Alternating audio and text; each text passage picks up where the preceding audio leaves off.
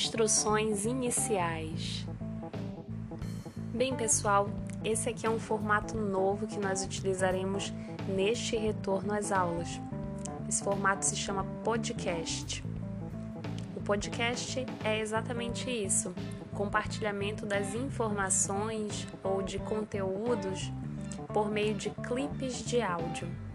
Como é um formato interessante para nós, acredito que pode ser bem proveitoso, decidi fazer um podcast inicialmente só para nós falarmos sobre plataformas e ferramentas para o nosso retorno às aulas. Então, vamos falar de plataformas? Bem, pessoal, para que esse retorno às aulas fosse o mais seguro e mais proveitoso possível para todos nós, foi formada uma comissão dentro do IFAP para tratar justamente sobre todos os procedimentos e ferramentas que nós utilizaríamos para nos comunicarmos e compartilhar conteúdo com vocês. E a partir das reuniões dessas, dessa comissão, ficou decidido que primordialmente nós deveríamos utilizar duas plataformas para compartilhar materiais e realizar a nossa comunicação com vocês, alunos. São estas: Google Sala de Aula e WhatsApp.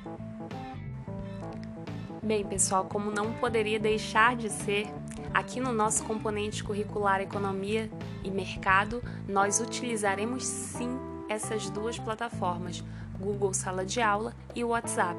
Mas para que isso funcione, que tal nós organizarmos a utilização dessas plataformas? Sim, vamos estabelecer algumas regras? Para começar, todo material referente a conteúdos, isto é, vídeos, artigos científicos, textos de apoio, textos complementares, slides, mapas mentais, todo o conteúdo de atividades, de perguntas será compartilhado com vocês, principalmente pelo Google Sala de Aula o WhatsApp será utilizado primordialmente para nossa comunicação. Como isso vai funcionar? Teve problemas para acessar a plataforma Google Sala de Aula?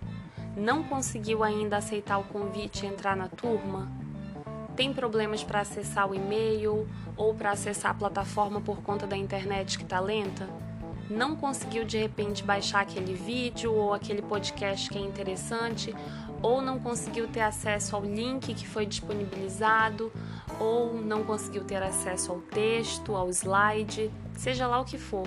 Comuniquem-se conosco pelo WhatsApp, pessoal. Para isso, nós temos o grupo da turma no WhatsApp, o grupo da turma especificamente do componente curricular Economia e Mercado, é claro. Tudo bem? Por que eu sugiro que nós estabeleçamos essas regras iniciais, pessoal? porque quando nós acessarmos o Google Sala de Aula, isso vocês vão ver no tutorial daqui a pouco, quando nós acessamos o Google Sala de Aula, nós somente baixamos o conteúdo que nos interessa. Entretanto, muitas vezes nós não configuramos da mesma forma o aplicativo WhatsApp no nosso celular. E o que pode acontecer é que se nós compartilharmos muito conteúdo num aplicativo e muito conteúdo também no WhatsApp, nossos celulares podem ficar muito sobrecarregados e nós dependemos deles para trabalhar melhor, não é verdade?